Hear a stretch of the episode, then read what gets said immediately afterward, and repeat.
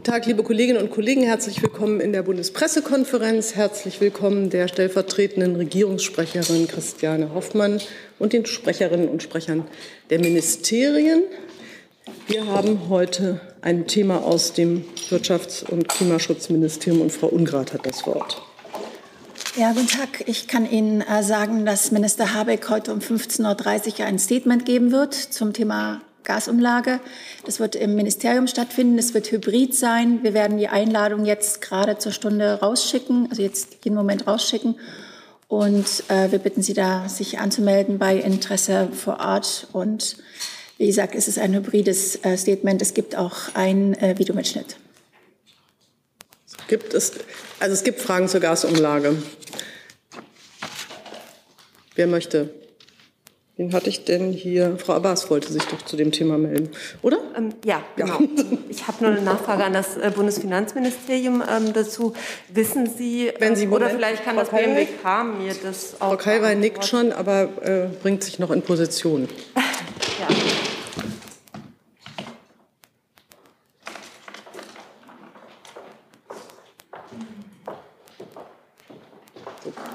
Frau Dr. Kalwey. Entschuldigung. So. Also alles seine Ordnung haben. Bitte schön. Es geht um die Mehrwertsteuer auf die Gasumlage. Ähm, da möchten Sie ja in Brüssel anfragen, ob es da für Deutschland eine Ausnahme geben kann. Haben Sie da schon Signale bekommen aus Brüssel zu dieser Frage? Genau, Sie haben recht. Wir haben da ja äh, einen versendet. Der Minister hat sich an die EU-Kommission gewandt äh, und entsprechend äh, um eine Ausnahme gebeten. Aber wir haben das äh, am Freitag versandt und es gibt noch keine Rückmeldung aus Brüssel. Okay, danke. Gibt es weitere Fragen zum Thema Gasumlage? Bitte schön, Frau Büsker. Ja, danke schön. Ja, jetzt passt. Hm? Ann-Kathrin Büsker, Deutschlandfunk, mit einer Frage an das Wirtschaftsministerium. Ähm, es gibt jetzt ja die erste Kritik daran, dass Trading Hub Europe als privatwirtschaftlicher Verband der Netzbetreiber diese äh, Gasumlage festlegt. Können Sie noch mal erklären, inwieweit denn hier tatsächlich von Regierungsstelle oder staatlicher Stelle noch mal nachgerechnet wird, beziehungsweise das, was da festgelegt wird, überprüft wird? Hm, also zum einen ist es so, wenn die äh, Unternehmen, die sich haben äh, listen lassen, wenn sie ihre, mit welchen Summen sie sich haben listen lassen, das wird auf jeden Fall noch einmal überprüft durch Wirtschaftsprüfer. Also es wird nicht automatisch übernommen. Das, was die Unternehmen sagen, wird nicht, nicht automatisch äh, ähm, auf, auf langfristig in die Berechnung mit einbezogen, sondern all das wird nochmal durch Wirtschaftsprüfer oder ähnliche Prüfer überprüft, ob das auch gerechtfertigt ist, ob diese Importe ähm, stattgefunden haben, ob die Mengen vor allen Dingen stattgefunden haben. Das zum einen und gesamt ist die Bundesnetzagentur dafür verantwortlich, nochmal äh, zu schauen, ob, ähm, wie die Berechnungen stattfinden, ob das alles in Ordnung ist. Also die Bundesnetzagentur hat da den Gesamtüberblick. Und wir stehen natürlich in engen Kontakt mit THE und BNetzA dazu. Hier ist Tyler, hier kommt die Werbung. Für uns selbst. Kommerzfreier Journalismus seit 2013, nur möglich durch deine Unterstützung. Schau in die Infos wie. Bitte schön. Äh, Frage an, Frage an Frau Dr. Kalwey, ähm, ob es äh, für die gewünschte Ausnahmeregelung durch die EU-Kommission, ob es da nach Ihrer Auffassung einen Rechtsanspruch gibt auf solche Ausnahmen, der sich möglicherweise auch aus Präzedenzfällen ableitet. Und gibt es da Präzedenzfälle? Ähm, zur Frage, ob es da jetzt Präzedenzfälle gibt, ähm, kann ich Ihnen nicht sagen, aber es gibt äh, durchaus eine, eine Möglichkeit, dass man äh, um, um einen Antrag stellen kann auf eine Ausnahme. Ähm, wie das jetzt im Einzelnen ausgestaltet ist, ähm, muss man sich dann anschauen, aber im Grundsatz ist es möglich. Haben Sie da im Kopf, welche, was da die einschlägige Rechtsgrundlage ist? Ich habe sie, sie äh, ich kann Ihnen, ich kann es Ihnen nachreichen. Ich müsste es äh, kurz nachgucken. Ähm, ich kann's, Falls Sie es haben, wäre es auch interessant zu wissen, ob es da Präzedenzfälle gibt. Nehm, nehmen wir, glaube ich, gerne ja, alle. Dann so. Gibt es noch weitere Fragen zur Gasumlage? Nein. Dann wurde mir das Thema Oder- und Fischsterben annonciert. Herr Lehmann, wollen Sie vielleicht starten? So. Frage an Umweltministerium. Also da müsste ich erst mal gucken. Ja, ja müsste ich auch noch mal in Position bringen, bitte.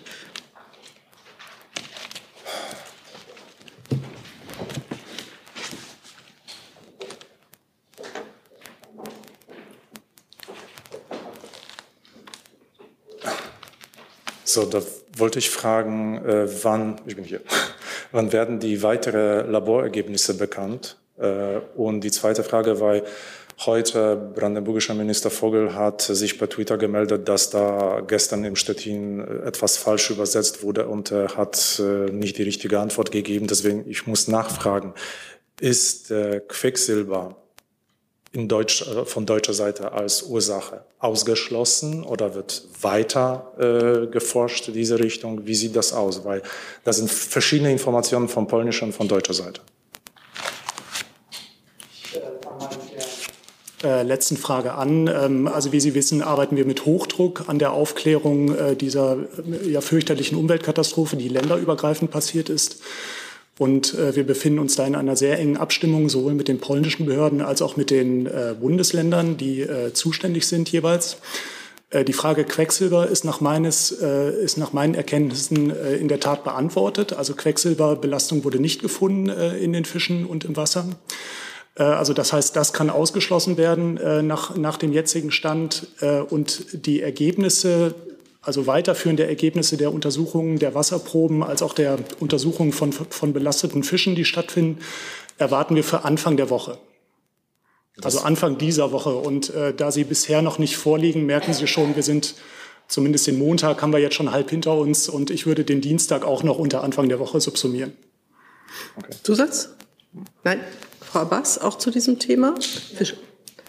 Genau, ich habe ähm, zwei Fragen zu dem Thema, vielleicht ähm, ähm, im Allgemeinen zur Tragweite dieses Ereignisses. Vielleicht können Sie das ähm, etwas einordnen. Gab es sowas schon mal in, in der Geschichte oder können wir von einer historischen Dimension äh, sprechen? Wäre vielleicht gut, äh, vielleicht kann auch die Bundesregierung was dazu sagen, wie äh, dieses Fischsterben einzuordnen ist. Das ist die eine Frage. Die andere Frage, die ähm, Sie sprachen davon, dass die Meldekette nicht funktioniert hätte. Sie haben die Informationen aus Polen zuspät spät erhalten. Weiß man denn, warum das so gelaufen ist? Also woran ist das denn konkret gescheitert? Warum ähm, gab es diesen Fehler in der Meldekette? Ich äh, vielleicht mal grundsätzlich etwas zur Dimension des Ereignisses. Wenn die Regierungssprecherin ergänzen möchte, äh, kann sie das gerne tun. Also wir haben in der deutschen Geschichte natürlich immer wieder äh, Umweltkatastrophen größeren Ausmaßes, äh, auch Chemieeinträge in Flüsse gehabt, die äh, sich dramatisch ausgewirkt haben. Das, was wir jetzt beobachten in der Oder, also das Fischsterben auf polnischer und auf deutscher Seite, ist aus, aus unserer Sicht ein, ein großes Ereignis. Also es ist ein ähm, großer Schadensfall der äh, unbedingt aufklären, aufgeklärt werden muss. Also wir haben bisher ja noch keine Hinweise von polnischer Seite aus, äh, wer verantwortlich ist für diesen Schadenseintrag, der da vermutlich passiert ist. Und ähm, da wäre unsere Botschaft, diese Transparenz äh, muss hergestellt werden, der Verursacher muss ermittelt werden, weil damit auch einhergeht äh, ein berechtigter Informationsanspruch der Bevölkerung. Also die Menschen werden ja im Moment aufgefordert, nicht an die Oder zu gehen, äh, nicht zu baden, nicht zu angeln, also den Kontakt mit dem Fluss zu meiden. Und äh, diese Tragweite muss auch durch, einen entsprechenden, äh, durch eine entsprechende Recherche der Behörden unterlegt werden. Also aus unserer Sicht muss der Verursacher gefunden werden und dazu fordern wir auch nachdrücklich auf. Zweite Teil, achso, pardon. Genau. Moment, ich habe, ja, ja. Ah. Okay, ich war, war schon so selbstverständlich. Das stimmt, also erstmal guten Tag, genau.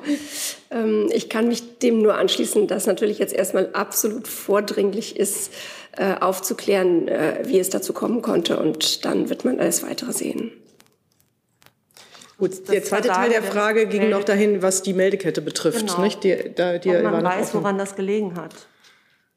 Also wir haben ja schon äh, deutlich gemacht, dass aus unserer Sicht die Meldekette äh, nicht funktioniert hat. Also wir haben ähm, in der vergangenen Woche Kenntnis bekommen äh, von, von dieser Katastrophe oder von dem Fischsterben erstmal allgemein und äh, fühlten uns da nicht gut informiert durch polnische Behörden. Ähm, alle weiteren Fragen müssen Sie an die polnische Seite richten. Herr Lehmann. Ich wollte noch nachfragen, wann hat Ihr Ministerium offiziell eine Information von polnischer Seite gekriegt, dass die Situation in Oder ist nicht in Ordnung oder ist kritisch?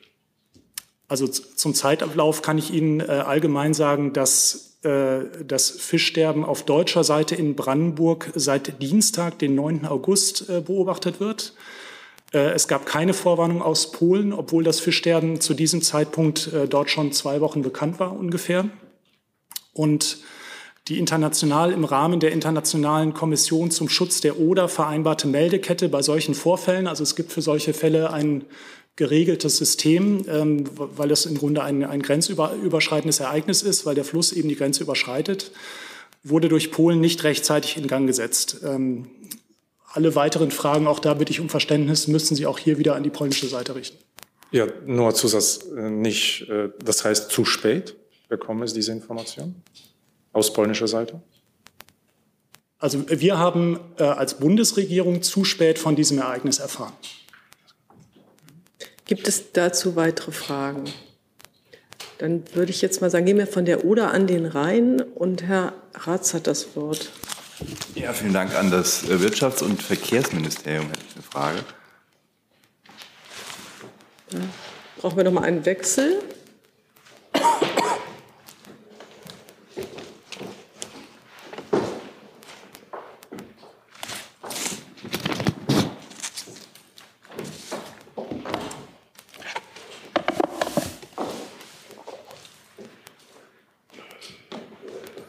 Dankeschön. Äh, es gibt offenbar Überlegungen in Ihren Ministerien, ähm, dass man prioritär äh, Kohle und auch Ölprodukte über die Schiene, über den Güterverkehr transportiert, um Ausfälle, die eben nicht über den Rhein transportiert werden können, zu kompensieren. Können Sie dazu was sagen? Ich würde kurz anfangen. Ja? Gut, okay. Also wir haben äh, uns mit den beiden Ministerien ähm, ein ähm, in die Ressortabstimmung eine Rechtsverordnung vorgelegt, die jetzt in Ressortabstimmung ist, wonach Energietransporte auf der Schiene vorübergehend Vorrang haben sollen. Äh, es geht einfach darum, um die Energietransporte zu sichern. Zum einen wegen des äh, natürlich des äh, ähm, schlechten Wasserstandes, aber generell muss es auch auf der Schiene Vorrang haben, um künftig Kohlelieferungen, Öllieferungen bevorzugt durchzuleiten. Das Ganze ist befristet ähm, und äh, wird jetzt äh, umgesetzt. Es gibt Gespräche dazu. Dazu kann mein Kollege sicherlich im Detail jetzt noch mal mehr sagen. Aber äh, Fakt ist, dass wir die die Energieversorgung aufrechterhalten müssen. Und dazu sind für einen befristeten Zeitpunkt nach unserer Auffassung diese bevorzugten Transporte nötig.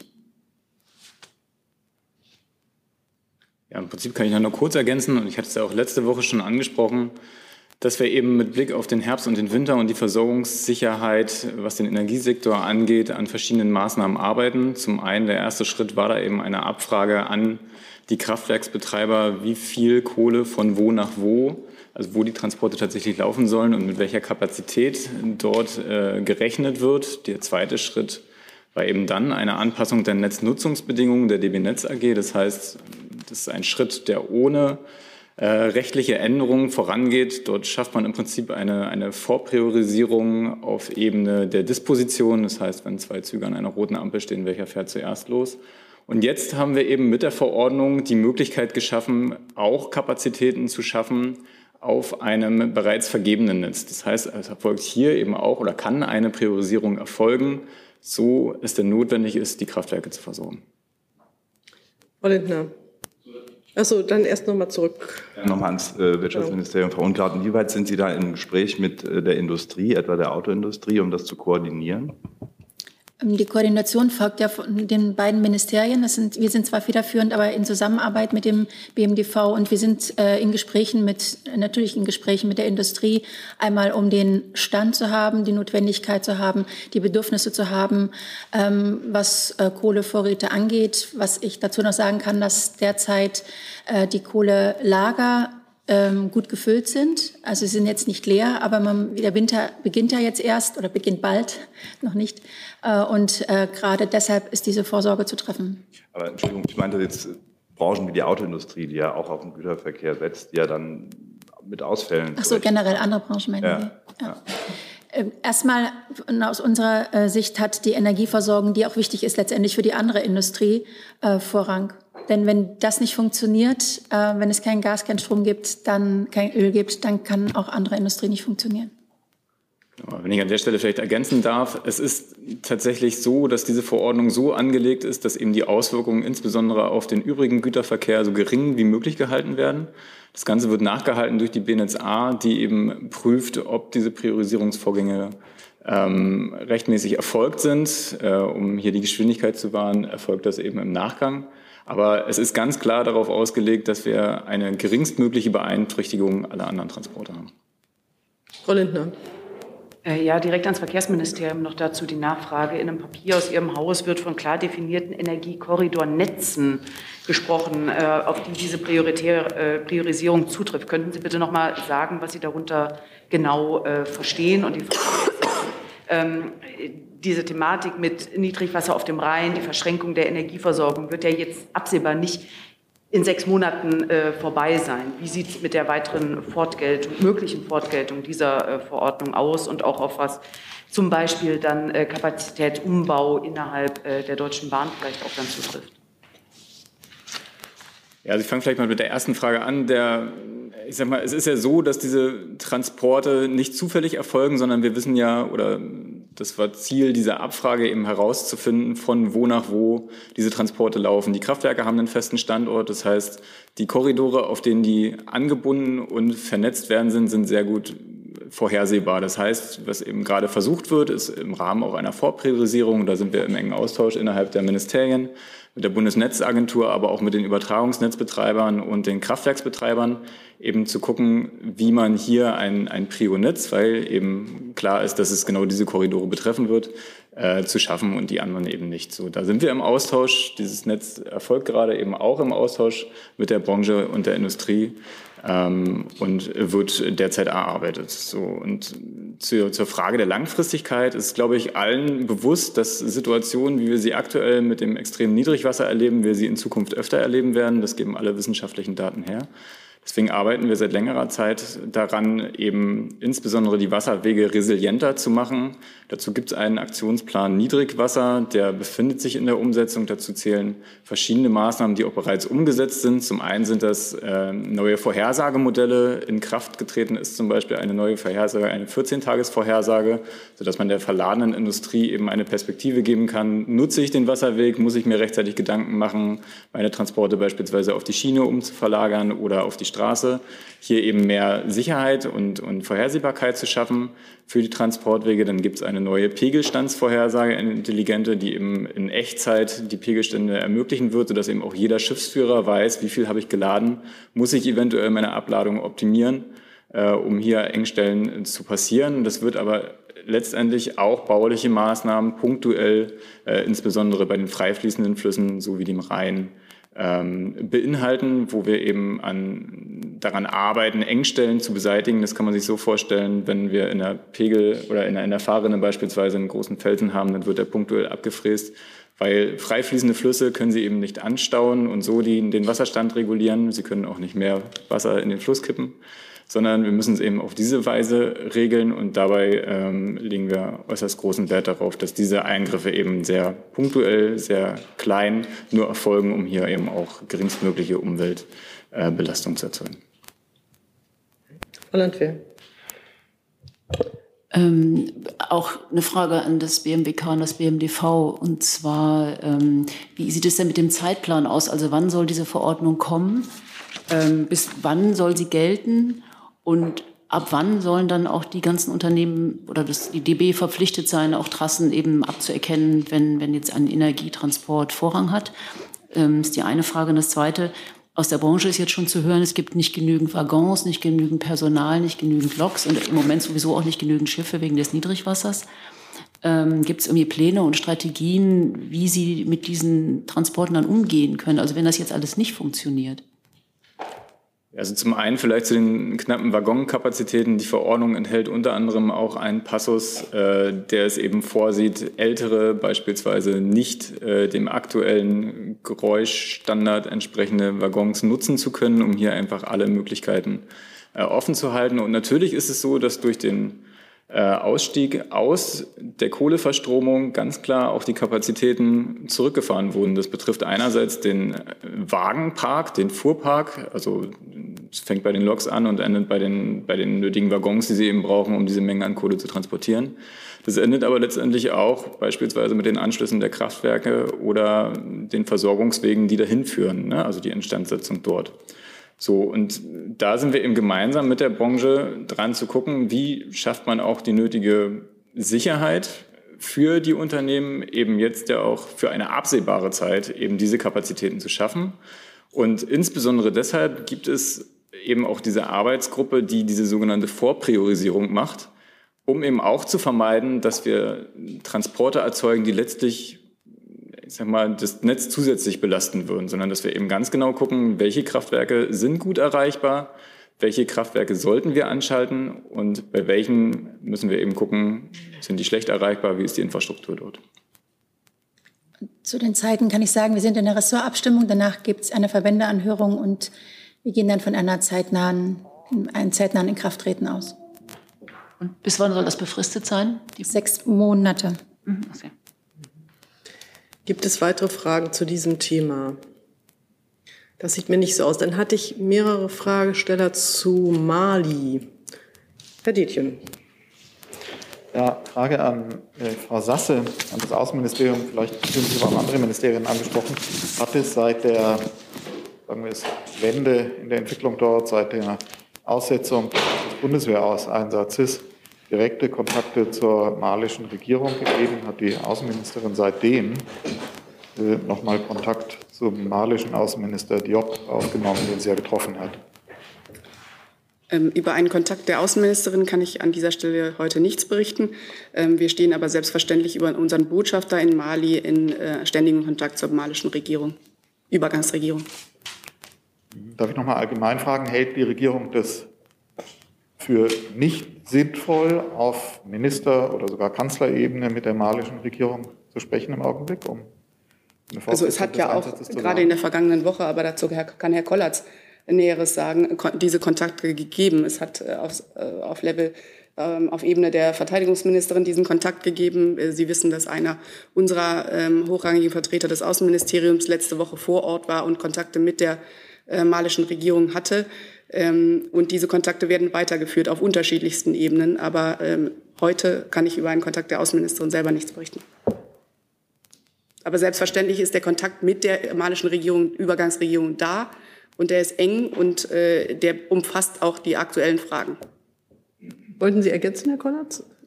Wir haben ja am letzten Donnerstag auch über die Gespräche bereits ähm, öffentlich die Inhalte so besprochen, wie es möglich ist. Ich kann nur noch mal unterstreichen, dass es natürlich auch aus Sicht der Ministerin Lamprecht erforderlich ist, auch auf nationaler Ebene hier die Kontakte zu halten. Da bemühen wir uns auch aktiv von allen Häusern, die daran beteiligt sind, natürlich drum.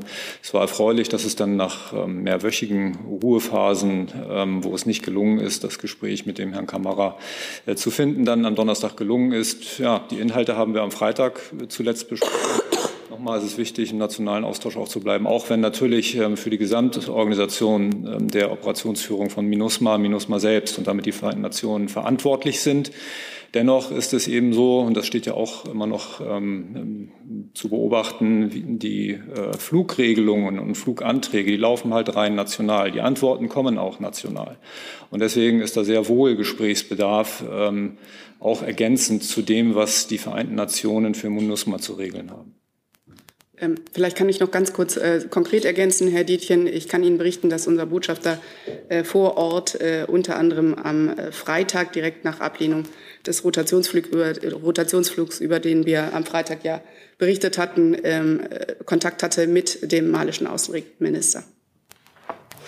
So, jetzt habe ich der Herrn Ratz dazu, Frau Wolfskamp und Herr, Frau Abbas. Und Herr Ratz hat das. Ja, danke schön auch an Frau Sasse und Herrn Kollatz. Haben Sie denn seit Freitag irgendwelche Signale von der malischen Regierung erhalten, dass, es, dass Überflugsrechte wieder äh, erteilt werden?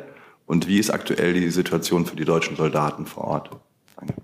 Vielleicht starte ich. Ähm, die Situation für die deutschen SoldatInnen vor Ort ähm, ist unverändert. Ähm, nach wie vor ist es ja notwendig, dass wir die Verstärkungskräfte aus Deutschland hineinbringen, um eben vor Ort genug Möglichkeiten zu haben, auch für MINUSMA wieder in die Aufklärungsoperationen einzutreten. Bis dahin ruht sozusagen dieser Anteil der Operationen. Wir sorgen dafür, dass die Lage um die Feldlager herum sicher ist. Dafür werden die Kräfte benötigt. Ähm, daher bis dahin, ähm, bis es gelingt, die ähm, Verstärkungskräfte nach Mali zu bringen, wird es auch keine Änderungen geben. Der nächste Flug ist jetzt für den 18.08. beabsichtigt. Frau Wolfskämpf. Ja, Wolfskämpf vom ARD Hauptstadtstudio. Können Sie etwas sagen zu roten Linien oder Rahmenbedingungen, die einen tatsächlichen Truppenabzug dann wahrscheinlicher machen würden? Ich kann das nicht. Vom Außenministerium dazu. Ich kann hier an dieser Stelle auch keine roten Linien definieren. Wir haben äh, ja zuletzt am Freitag sehr deutlich gemacht, dass Schutz und Sicherheit äh, der Soldatinnen und Soldaten äh, für die gesamte Bundesregierung oberste Priorität natürlich hat. Und wir haben ja auch gesagt, dass Deutschland grundsätzlich weiterhin bereit ist, sich an den Missionen der UN in Mali zu beteiligen. Aber das bedarf natürlich dann auch der entsprechenden Zusammenarbeit. Das ist ja klar. Was? Ähm, können Sie vielleicht etwas zur möglichen Gefährdung von Ortskräften in Mali sagen im Vergleich zur Lage in Afghanistan und wie viele das sind? Ja, also auch dazu haben wir uns ja hier schon ausgetauscht derzeit. Ähm, und wir ähm, haben natürlich da auch aus den entsprechenden Erfahrungen Afghanistans gelernt, pflegen wir engen Kontakt. Ähm, die Lage ist so, dass wir derzeit 59 lokale Beschäftigte haben in Mali, sowohl für EUTM-Anteile als auch für MINUSMA-Anteile. Wie gesagt, enger Austausch und auch äh, kann ich hier gerne noch mal doppelt unterstreichen, was wir bereits gesagt haben. Die Lage in Mali lässt sich dort überhaupt nicht vergleichen mit ähm, also bei den äh, lokal Beschäftigten in Mali mit den Ortskräften in Afghanistan. Wir gehen derzeit äh, nicht davon aus, dass es eine ähm, äh, übergeordnete Bedrohung, allgemeine Bedrohung gibt. Ähm, das ist etwas anders als in Afghanistan es gewesen ist.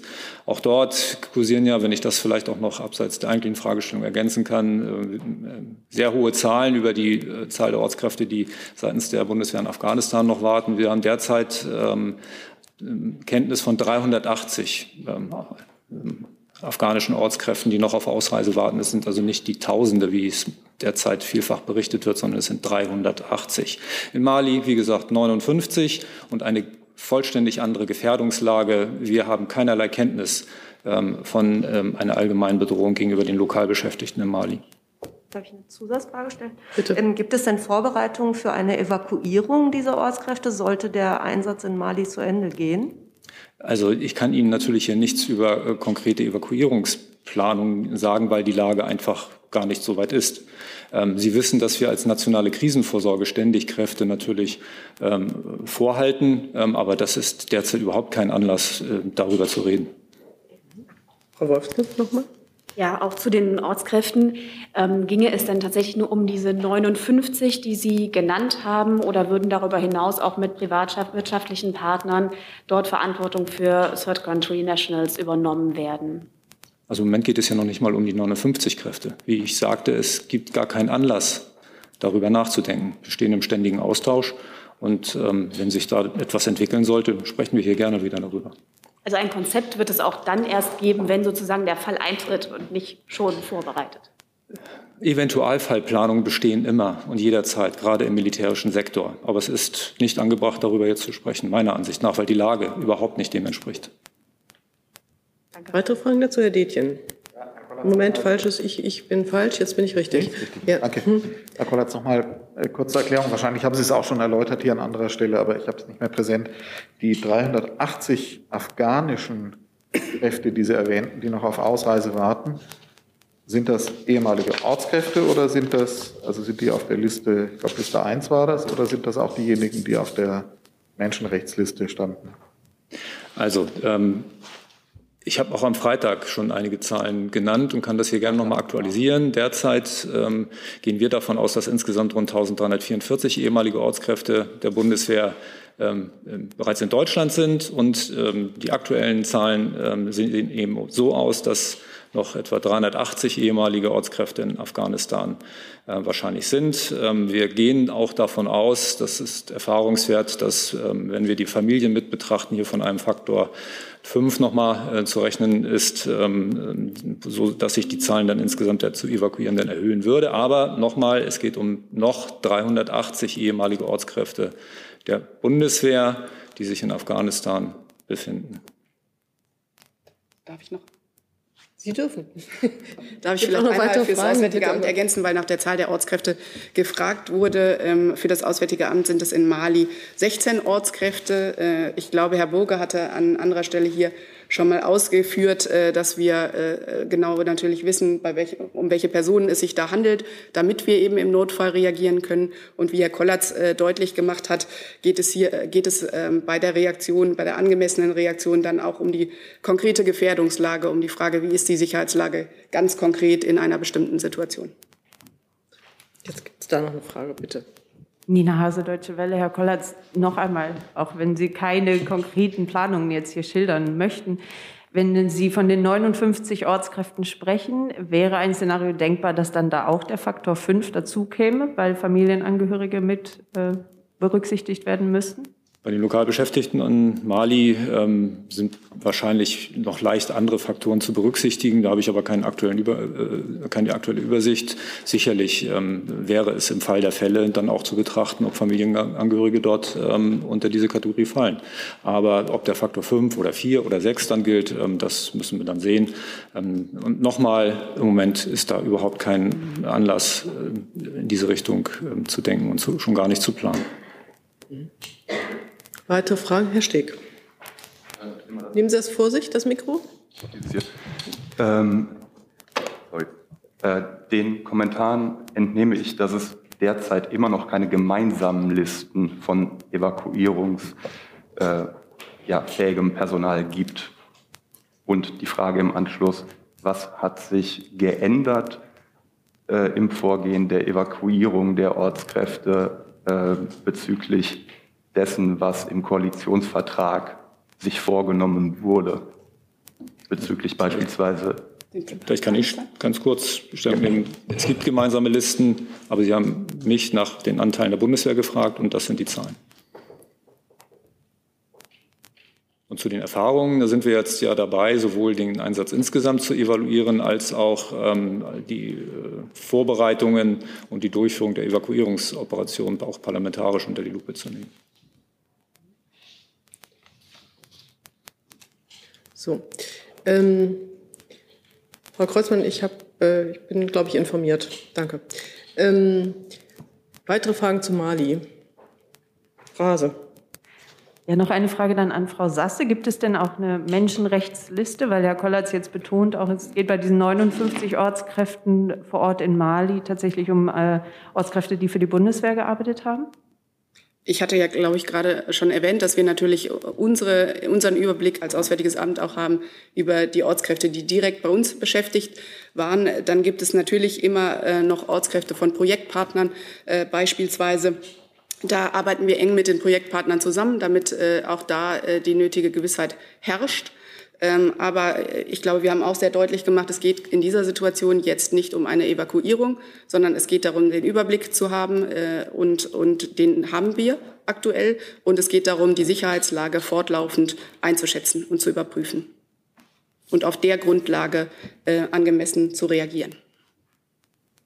So, weitere Fragen sehe ich jetzt nicht zu Mali. Dann gehen wir nach Ägypten, glaube ich, zu und Herr Eiersch hat dazu eine Frage. So, ich habe eine Frage zum Konflikt zwischen Ägypten und, äh, äh und Äthiopien. Also die Griechen äh, betrachtet Ägypten als äh, Geschenk des Nils. Der Streit zwischen Kairo und Addis Ababa hat, ähm, hat die letzte Zeit verstärkt, weil Äthiopien droht, einen Damm zu bauen, äh, den Fluss des Nils Wasser nach Ägypten stoppen. Gibt es eigentlich immer den deutschen und europäischen äh, diesen Konflikt zu beenden? Also uns ist äh, die, das äh, Problem des Nilwassers äh, durchaus bewusst, Herr Ayash. Was den aktuellen Stand angeht in dem, ähm, in dem Konflikt zwischen Ägypten und Äthiopien, der sich ja auf äh, politischer Ebene abspielt, müsste ich allerdings Ihnen eine Nachreichung ankündigen. Da habe ich im Moment keinen aktuellen Stand. Gibt es weitere Fragen zu anderen Themen? Herr Ratz? Hm. Zur Ukraine an Frau Hoffmann und Frau Sasse. Äh, es gibt offenbar einen Appell von mehreren demokratischen Staaten, sage ich mal, darunter auch Deutschland, äh, oder die Aufforderung an die russischen Truppen, das äh, AKW Saporischja umgehend zu verlassen. Ähm, da würde mich interessieren, ähm, haben Sie da schon irgendwelche Reaktionen aus Moskau? Beziehungsweise wie können Sie Druck ausüben, dass dieser Forderung nachgekommen wird? Danke. Also über Reaktionen aus Moskau ist mir jetzt äh, im Moment nichts bekannt, aber ähm, das war, es gab ja sowohl eine gemeinsame Erklärung ähm, von, der, der von IAEA-Staaten als auch äh, der G7-Außenminister. Äh, da können Sie vielleicht auch gleich noch äh, was dazu sagen. Ähm, und insbesondere die G7-Außenminister haben ja gefordert, dass Russland seine Truppen abzieht und dass AKW sozusagen der rechtmäßigen Verwaltung der Ukraine wieder übergeben soll.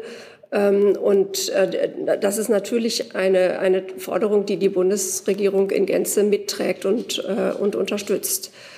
Ähm, die Möglichkeiten, auf die russische Führung einzuwirken, sind die, die wir ergriffen haben seit Beginn des Krieges, nämlich Sanktionen, die äh, die EU erlassen hat in, in einem bisher nie dagewesenen Ausmaß ähm, gegen die äh, russische Wirtschaft und gleichzeitig eine fortgesetzte Unterstützung der Ukraine. Und ich glaube, es ist ja, es ist ja offensichtlich, dass äh, diese Art von Angriffen, die jetzt dort stattfinden, auf das Atomkraftwerk wirklich auch eine neue Qualität in diesem Krieg bedeuten und äh, eine, eine große Gefahr darstellen, über die die Bundesregierung natürlich sehr besorgt ist und extrem nochmal dazu aufruft, diese Angriffe einzustellen und die Sicherheit zu gewährleisten. Gibt es dazu Nachfragen? Das scheint mir nicht der Fall zu sein. Jetzt habe ich Herrn Ayascha noch mit einem anderen Thema zur Türkei. Nein? Nicht mehr. Okay, dann bitteschön. Dann Sie die nächste Frage. Frage an das äh, Wirtschaftsministerium zur Gasumlage. Ähm, da gab es ja noch die Frage, was mit den Kunden mit Festpreisverträgen ist. Gibt es darauf mittlerweile eine Klärung? Und dann gab es ja die Ankündigung von RWE, auf die Gasumlage verzichten zu wollen. Was bedeutet das konkret? Äh, bezieht sich das dann nur auf die RWE-Kunden oder sinkt dadurch insgesamt die Gasumlage? Das Thema hatten wir ja eigentlich schon behandelt, ganz am Anfang. Ach, da also es ist eigentlich klar. unüblich, dass man da nochmal drauf zurückkommt. Aber da das so wahnsinnig aktuell ist, würde ich sagen, Sie haben das Wort. Zum, erst, zum ersten Punkt ähm, kann ich Ihnen noch keine ähm, Entscheidung äh, mitteilen. Hier sind wir noch in den Gesprächen. Ähm, das dauert noch einen Moment. Also wir werden, das, wir werden das Problem lösen. Aber ich kann Ihnen noch nichts im Detail dazu sagen. Und zum Zweiten, ähm, das betrifft auch die, also die RWE-Kunden sind von der Umlage genauso betroffen. Das ist ja das Solidarprinzip, dass eben alle Kunden, die in diesem Bereich fallen, betroffen sind. Es hat aber insofern Auswirkungen, wenn RWE sich jetzt nicht ähm, mit einer bestimmten Summe daran beteiligt sein sollte, ähm, dann ist natürlich die Gesamtsumme auch niedriger. Und dann ist auch die ähm, Gasumlage niedriger. Also insofern hat das schon Auswirkungen. Hat sie noch eine Nachfrage? Nein. Frau Dr. Kalber hat noch eine Mehrwertsteuerantwort. Und jetzt können Sie was.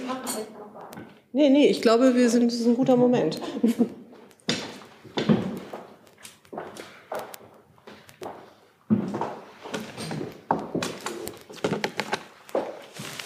Genau, ich kann noch auf Ihre Nachfrage, ähm, Entschuldigung, äh, nachliefern, dass das ähm, ein Antrag ist, es möglich, einen Antrag auf eine Ausnahme zu stellen, gemäß Artikel 395 Mehrwertsteuersystemrichtlinie. Ähm, uns liegen keine Informationen äh, über frühere Fälle oder Anträge vor. Ich weiß jetzt nicht mehr genau, wer danach gefragt hatte. Gibt es noch, gibt's noch Nachfragen dazu? Hi, hier ist Tyler. Ich filme das Ganze. Hier ist Thilo. Ich äh, stelle dir die Fragen.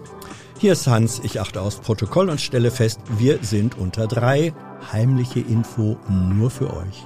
Gar nicht so heimlich, kann man in den Infos lesen, wie man uns unterstützen kann. Nämlich per PayPal oder Überweisung. Weiter geht's. Gibt es noch Fragen zu anderen Themen? Das sieht mir nicht so aus. Dann danke ich. Jetzt, jetzt plötzlich doch noch Themen. Frau Abbas. Ähm, es ist ja gerade bekannt geworden, dass die äh, staatliche Gasumlage bei ähm, 2,4 Cent pro Kilowattstunde liegen äh, wird. Das ist eine ganz aktuelle Meldung. Ähm, wie bewertet denn die Bundesregierung die erheblichen Mehrkosten, die für die Menschen in diesem Land, äh, die auf die Menschen in diesem Land zukommen werden? Ja, die Bundesregierung sieht, äh, sieht, dass da erhebliche Mehrbelastungen auf die Menschen in diesem Land zukommen werden. Das hat der Bundeskanzler ja auch bereits mehrfach äh, gesagt. Und ähm, äh, diese Umlage scheint ja jetzt auch sehr stark im Rahmen dessen zu liegen, von dem die Bundesregierung ursprünglich ausgegangen war. Der Bundeskanzler hatte ja auch von mehreren hundert Euro pro Haushalt gesprochen, dass da möglicherweise auf die Menschen zukommt. Gleichzeitig hat er aber auch immer deutlich gemacht, dass mit dieser Umlage dann auch Entlastungen kommen werden. Also wenn die Umlage zum 1. Oktober dieses Jahres äh, dann tatsächlich ähm, fällig wird, äh, werden auch weitere Entlastungen für die Bürgerinnen und Bürger äh, dieses Landes bereit sein. Da ist ja die Koalition in Gesprächen im Moment zu diesem Thema. Äh, alle möglichen Vorschläge sind hier und an vielen anderen Stellen schon diskutiert worden. Und ähm, es ist klar, dass äh, äh, da, wie der Bundeskanzler gesagt hat, you never walk alone, es ähm, eine Entlastung auch geben wird. Gibt es jetzt noch äh, Fragen zur Gasumlage? Das nicht. Und Herr Steger, Sie haben noch eine Frage zum anderen Thema? Äh, Einen zweiter hinten? Sehen Sie mir nach, dass ich da nochmal nachfrage bezüglich der Ortskräfte, äh, Herr Kollas und Frau Sasse. Äh, die Bund Bundesregierung hat im Koalitionsvertrag festgehalten, äh, dass sie humanitäre Visa für gefährdete Personen ermöglichen und dazu digitale Vergabeverfahren einrichten bzw. einführen werden. Inwiefern wird das für malische Ortskräfte im Falle einer notwendigen Evakuierung möglich sein? Wir sind jetzt beim Thema Mali, richtig? Jetzt sind wir, ja, also dieses Hin- und Herspringen gefällt mir jetzt hier gar nicht. Ähm, aber jetzt. Ich glaube, äh, ich kann da nur auf meine vorherigen Äußerungen äh, verweisen. Ich habe deutlich gemacht, dass es in der aktuellen Phase nicht um Evakuierung geht, sondern darum, einen Überblick äh, zu haben und äh, den haben wir. Okay. Ich sehe keine weiteren Fragen und keine weiteren Themen. Danken allen herzlich, die gekommen sind, um Fragen zu stellen und Fragen zu beantworten und schließe die Pressekonferenz.